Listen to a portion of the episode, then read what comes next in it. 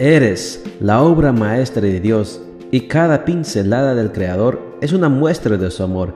Presentamos la lectura devocional para damas, Pinceladas del Amor Divino, escrito por Erna Alvarado Poblete en la voz de Ruth Vargas desde Estados Unidos para todo el mundo de habla hispana. Muy buenos días querida amiga.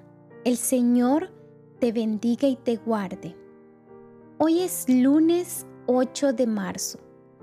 El título de la matutina para hoy es No te quedes en el problema, busca soluciones. Nuestro versículo de memoria lo encontramos en Jeremías 33, 3 y nos dice, Llámame y te responderé, y te anunciaré cosas grandes y misteriosas que tú ignoras.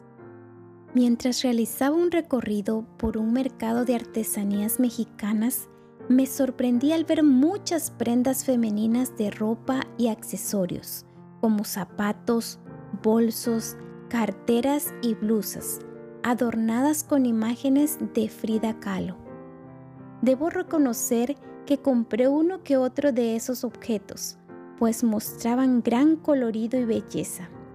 Muchas otras personas también los adquirieron. Supongo que lo hicieron más por lo hermoso de los diseños que por rendir homenaje a esta mujer, de la que muchos sabemos muy poco. Quizá lo que más conocemos acerca de ella es que fue una pintora mexicana de renombre. La mayoría de sus obras fueron autorretratos pintados con intensos colores. Sin embargo, también con reflejos de tristeza y dolor. La tristeza y el dolor de Frida Kahlo posiblemente emanaban de los desaciertos a los que la vida la arrastró. Muy pequeña, con apenas seis años de edad, contrajo una poliomielitis que le dejó secuelas permanentes en una de sus piernas, que siempre cubría con amplias faldas largas. Aunque recuperó su capacidad de caminar, su vida estuvo marcada por el dolor extremo y el profundo sufrimiento. Aún con todo, Frida Kahlo encontró una manera de trascender. Realmente no se quedó paralizada en su pésima situación de salud, sino que encontró en la pintura una forma de expresarse y de ir más allá de su dolor e infortunio personal. Qué lección de vida tan impresionante para nosotras. Llorar, quejarnos y buscar culpables es lo que muchas hacemos frente a los problemas que tenemos, quedándonos emocionalmente estancadas en lo que llamamos mala suerte. Pero la mala suerte no es una excusa válida para una hija de Dios.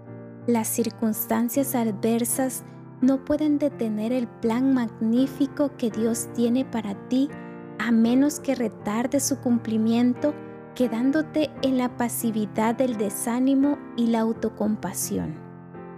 Querida amiga, si te encuentras ahora mismo atravesando un grave problema de salud físico o mental, una crisis financiera o una mala relación, no te quedes estancada en ese estado de cosas Avanza, muévete y busca una de las tantas soluciones que Dios tiene para tu situación. Reclama sus promesas en oración, con la convicción plena de que Él las cumplirá en ti. No te quedes en el problema, quédate con el Dios ante el que no existe problema demasiado grande.